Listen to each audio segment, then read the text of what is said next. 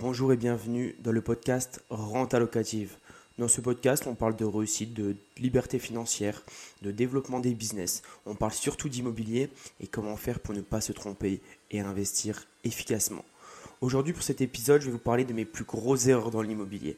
Ce qui m'a coûté de l'argent, du temps, de l'énergie, ce que j'aurais pu faire mieux et ce que je pourrais améliorer par le futur. Parce que forcément, il y a toujours des leçons à tirer de ce qu'on a fait, même si euh, dans l'ensemble, ça a plutôt été bien réussi parce qu'au final, je suis allé assez vite. En un an et demi, j'ai réussi à, me dégager un cash flow suffisant pour devenir rentier. J'ai réussi à gagner rapidement de l'argent avec mes, investissements, mais ça a quand même euh, été un chemin, on va dire, qui était euh, assez, assez long et assez rempli d'obstacles. des obstacles que j'aurais pu éviter, des obstacles auxquels j'étais au courant et du coup qui m'ont fait perdre du temps, l'énergie, qui m'ont un peu euh, dégoûté entre guillemets de certaines choses.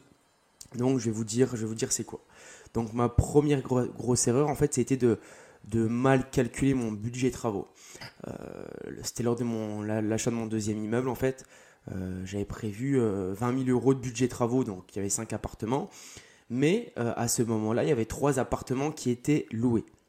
Donc j'avais 3 appartements qui étaient loués. Et euh, au fil, euh, au fil des mois qui, avançaient vers euh, la signature de l'acte authentique, les locataires partaient. Donc c'est-à-dire que le jour de la signature de l'acte authentique, entre le compromis où j'avais trois appartements sur cinq qui étaient loués, donc où j'avais 1000 euros qui rentraient tous les mois, et la signature de l'acte authentique où j'avais plus du tout de locataires dans l'appartement. Donc c'est-à-dire que quand j'ai pris l'immeuble en l'état, il n'y avait plus de locataires dans l'appartement. Sans préavis, sans rien évidemment le, propriétaire était un peu euh, géré mal les choses, donc ça s'est un peu mal passé avec les locataires. Bon, après, c'était un, un, bien pour un mal parce que les locataires, c'était un petit peu des, cas sociaux et du coup, c'était compliqué à, les mettre dehors. Mais, mais, voilà, le fait est que euh, j'avais plus d'appartements loués dans cet immeuble-là, donc mon budget travaux qui était de 20 000 euros pour seulement deux appartements, en fait, s'est retrouvé à 20 000 euros pour cinq appartements. Donc j'ai dû rénover cinq appartements avec seulement 20 000 euros. Et là, je vous assure, je vous assure que c'est compliqué. Même si c'était des rénovations qui n'étaient pas euh, énormissimes, mais que c'est-à-dire qu'il fallait changer quand même tous les sols, il fallait euh, mettre euh, de la peinture partout, il fallait faire attention à quelques finitions, refaire l'électricité. Donc il y avait quand même un petit budget, mais que c'était pas non plus du gros œuvre. J'avais pas de, de j'avais pas à refaire des murs, à détruire des murs, etc. Mais il y avait quand même des choses à faire. Donc forcément, j'ai dû faire les, travaux moi-même avec mon père et puis un, très bon ami à moi euh, qui est venu m'aider, qui m'a soutenu dans ce projet. Donc, on était trois pendant toute cette année, en fait, pendant un an, trois à faire des travaux. Donc, c'était long, c'était long, surtout que moi, je connaissais rien en travaux. C'était clairement, euh, clairement euh, chiant, hein, vraiment. sachant que la semaine, bah, moi, j'ai ma salle de sport, donc je suis à la salle de sport toute la semaine. Je ne pouvais pas venir travailler. Donc c'était vraiment long et ça a pris un temps phénoménal, de l'énergie compliquée, des problèmes avec les collègues, notamment mon père, avec qui c'est pas facile de travailler. Donc voilà, ça c'est ma plus grosse erreur. J'aurais dû mieux calculer mon budget, j'aurais dû prévoir plus gros, quitte à avoir un peu moins de rentabilité. Aujourd'hui, cet appartement-là, il me rapporte euh, environ 1300 euros de cash flow. Donc euh, j'aurais dû, euh, cet immeuble-là, pardon, j'aurais dû peut-être enlever un petit peu de ce cash flow-là et rajouter du budget travaux dans mon crédit immobilier.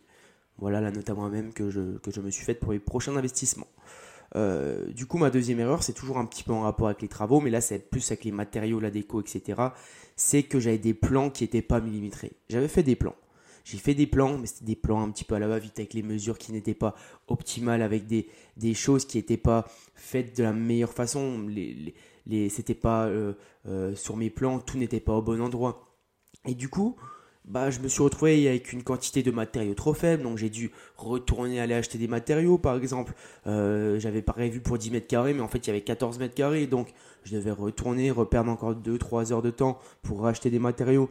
Et ça, je l'ai fait pas mal de fois. J'ai fait pas mal de fois. Pourquoi? Parce que j'avais pas de plan millimétré. Parce que en amont, j'avais pas tout tout, fait en fait. J'avais pas dit que pour cet appartement-là, j'aurais besoin de tant de mètres carrés de parquet, tant de, de, litres de peinture, tant de, de, meubles à tel endroit. Donc j'ai perdu beaucoup beaucoup de temps. Par exemple, ce que je pouvais faire en un samedi, je le faisais en trois samedis, comme je travaille que les week-ends, le samedi et le dimanche des fois. Donc voilà, ça m'a perdu des semaines et des semaines et des semaines de, de travaux par un manque en fait d'attention, par un manque de travail de ma part et euh, forcément avec des plans pas, millimétrés, c'est-à-dire que mes matériaux n'étaient pas suffisants ou trop faibles par rapport à ce que j'avais besoin. Donc ça c'est super important. Ce que vous devez faire et ce que moi je devrais faire par la suite, c'est des plans millimétrés. C'est d'ailleurs ce que je mets en place pour ma maison d'achat-revente où là j'ai essayé de bien quantifier euh, mes matériaux, j'ai essayé de bien quantifier quels matériaux je vais utiliser. D'ailleurs je vais aller dans la semaine à Leroy Merlin, bien choisir mes matériaux comme ça avant de commencer les travaux, le jour où on va commencer les travaux, je saurai déjà dans quelle direction je vais. Ma troisième erreur, ça a été le fait de ne pas déléguer. J'ai rien délégué, j'ai tout fait moi-même. Et je parle beaucoup pour ce deuxième immeuble parce que le premier immeuble était assez simple, il n'y avait pas grand-chose à faire.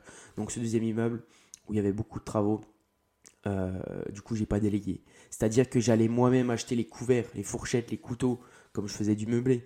Euh, j'allais acheter l'aspirateur, j'allais acheter des choses comme ça.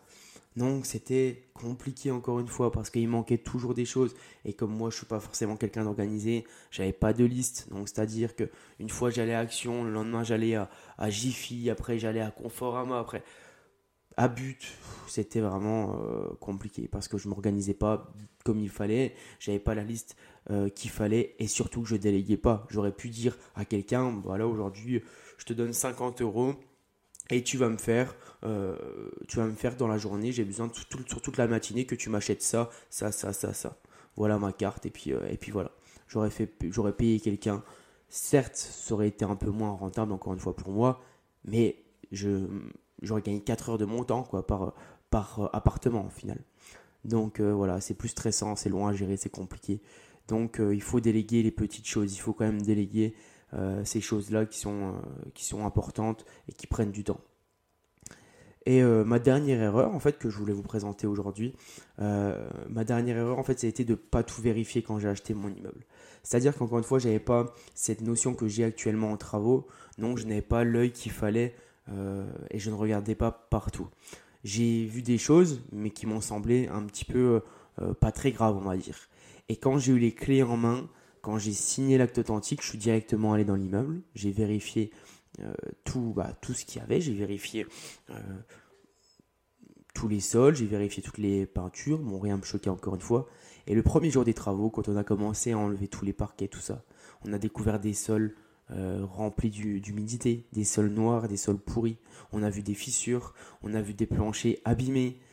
Heureusement pour moi, ce n'était pas le plus grave parce que les chevrons, en fait, donc vous savez, il y a le parquet en dessous, en général, si c'est un plancher bois, il y a, de l'OSB, et en dessous de l'OSB, il y a un plancher, et en dessous du plancher, il y a les chevrons, euh, ce qui tient la maison, en fait. Et si ça s'est touché, si les chevrons sont touchés par l'humidité, là, là, ça devient très très compliqué euh, à gérer. Donc, dans mon malheur, j'ai eu, voilà, ça m'a un peu aidé. J'ai pas les chevrons qui, ont été touchés, la structure du bâtiment n'a pas été remise en cause. Mais je vous assure, quand vous connaissez rien aux travaux et quand vous enlevez tous les parquets de tous les appartements et que vous voyez que dans chaque pièce d'eau, c'est-à-dire salle de bain et cuisine de tous les appartements, tous les sols sont pourris, sont pourris, sont humides, sont vraiment, il euh, n'y avait plus rien. Hein. On grattait avec un tournevis, le sol partait. Je vous assure la nuit vous dormez mal les, premières nuits. Hein. Ça devient compliqué, sachant que vous savez que vous allez tout faire vous-même. Donc là, c'était très très très compliqué. Heureusement, j'ai appris tout ça. Je sais comment faire maintenant. Je sais comment regarder. Mais ces erreurs, euh, il faut. Je sais qu'on. Je, les savais déjà avant. Hein. Et puis on se dit toujours que ça passera. Mais ce que je vous conseille sincèrement et vraiment, c'est c'est de regarder parce que les erreurs, on va tous en faire. Tout le monde fera des erreurs et c'est le terrain qui va nous aider. Mais si vous pouvez les éviter, si vous pouvez, avant d'acheter, soulever euh, une lame de parquet puis regarder en dessous si le sol est humide, surtout si c'est un plancher bois, si vous pouvez faire tout ça, si vous pouvez faire des plans en amont, vraiment ça, vous pouvez le faire. Prenez les mesures euh, dans le bien auquel vous, dans lequel vous allez acheter, payez un architecte s'il faut, mais faites-le parce que ça va vous faire gagner un temps fou. Et une dernière chose, prévoir également un budget travaux même si c'est 15-20 000 euros de plus et que ça vous fait perdre en rentabilité, c'est pas grave. Je veux dire, c'est pas grave parce que ça vous permettra de dormir plus sereinement, de déléguer un petit peu plus les travaux. Parce que les travaux, c'est bien, mais quand vous avez un travail à côté, par exemple, c'est compliqué, très très compliqué. Comme moi, pour, cette, pour le projet que, j'ai actuellement d'achat-revente pour une maison, j'ai prévu 10-15 000 euros de travaux en plus. Même si je sais que je ne vais pas atteindre, mon, mon, je vais pas atteindre en fait ce, ce budget travaux. mais j'ai préféré prévoir ça en plus parce que ça me permettra de dormir plus sereinement, ça me permettra de déléguer encore plus et de rien faire moi-même. Donc voilà, c'était Guillaume de Renta Locative. Euh, si ce podcast vous a plu, je vous invite vraiment à vous abonner, ça serait cool de laisser un petit j'aime et surtout de le partager à un ami à, qui ça pourrait intéresser d'écouter ça. Voilà, on est entre nous, on parle tranquillement et puis, euh, puis d'autres podcasts arrivent très bientôt. Je vous souhaite une bonne journée, bonne matinée ou bonne soirée par rapport au moment auquel vous regardez la vidéo et puis à très bientôt.